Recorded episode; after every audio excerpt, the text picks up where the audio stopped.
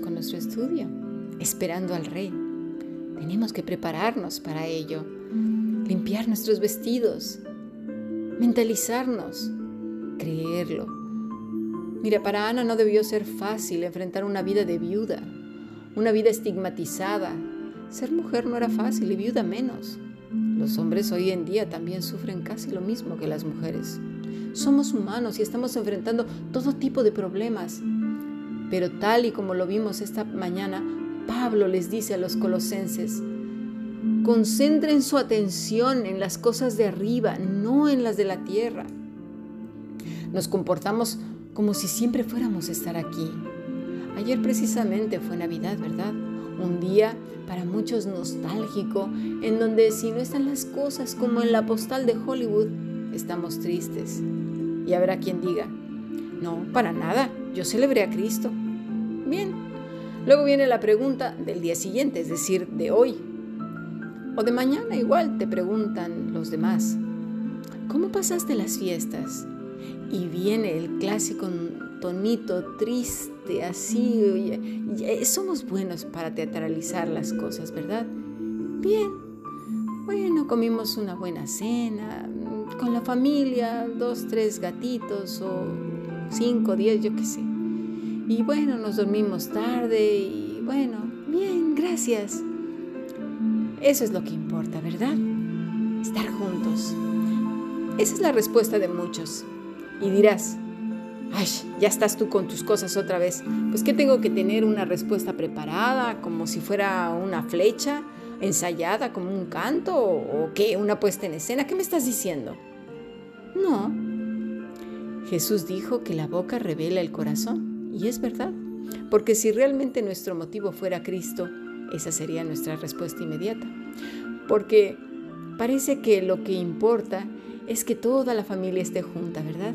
Que haya cena, que haya cantos, que haya regalos y todas esas cosas, ¿no? Mira, vamos a leer Mateo 26, versículo 20 en adelante. Cuando llegó la noche, se sentó a la mesa con los doce.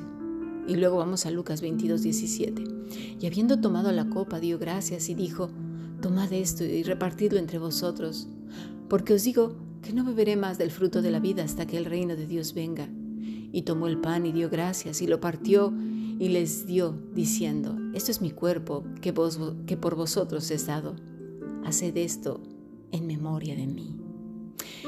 En realidad deberíamos de celebrar el nacimiento, la muerte y la resurrección de nuestro Señor Jesucristo siempre, recordando que volverá por nosotros. Tendríamos que tenerlo tan presente todos los días, no el 25, el 24, el 26, el 30, el 31, sino todos los días. Mira, todas estas cosas me recuerdan un poquito a mi abuela. Mis hermanos, ¿sabes cómo la llamaban? Le decían Penélope por la novela de Penélope que estaba sentada siempre mirando a la ventana. Y es que ella miraba a la ventana por si mi papá o mis hermanos vendrían cuando ellos prometían llegar. Era muy fácil verla desde la calle, mirando por la ventana, muy, muy seguido. Era curioso. Ana era de estas. Estaba en el templo esperando la llegada del rey por si acaso fuera ese día. Dice Lucas 2, en los versículos 36 al 38, que allí también estaba Ana. No se dice realmente que estaba esperando la llegada del Mesías, no se lee, pero que estaba haciendo en el templo, sirviendo de día y de noche. Y nos revela mucho el versículo 38. Dice, esta presentándose en la misma hora, daba gracias a Dios y hablaba del niño a todos, fíjate, los que esperaban la redención en Jerusalén. Eso dice mucho de ella. Ella también lo esperaba. Ella estaba esperando todos los días a su amado, al que dijo que un día vendría. Esperaba la bendición. Mira, nuestras acciones, nuestra boca revela si somos como ella, esperando por si volvería hoy o ayer o antes de ayer. Hay gente que espera el regreso de Cristo y esto lo vamos a ver en el seminario aquí yo vengo pronto que será no sé si en enero o febrero Mucha gente lo está esperando con miedo, como algo que, que, que, ven pronto, por favor, no quiero sufrir. Se pierde la perspectiva y el sentido de la espera del esposo. ¿Lo entendemos? El, aquel que espera al novio lo espera con ilusión, lo espera con amor.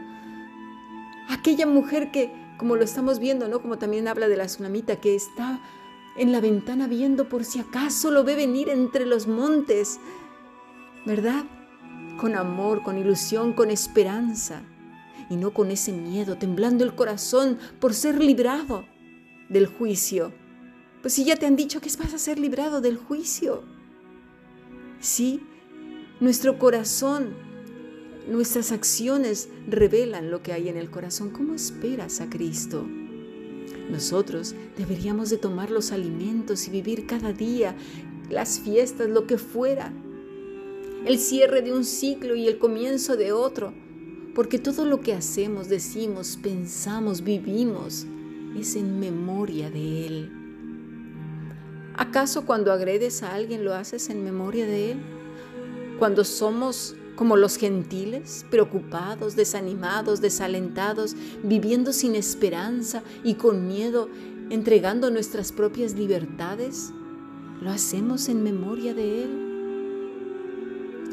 Dice esta bendición que esos cielos destilarán rocío, unos cielos nuevos y una tierra nueva. Así que intenta que de hoy en adelante todo cuanto pienses, vivas, comas, hagas, sea en memoria de Él porque Él así lo dijo. Esperando al Rey de Gloria, como lo hizo Simeón, Ana y tantos más, como los que dice en Hebreos 11, toda esa lista tan grande. ¿Cómo pasaste la Navidad? La he pasado esperando al Rey de Gloria. Lo hicimos todo para Él. Estuvo con nosotros y estará todos los días, todos los días con nosotros hasta el fin.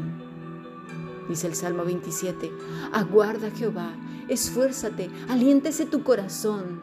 Sí, espera en Jehová.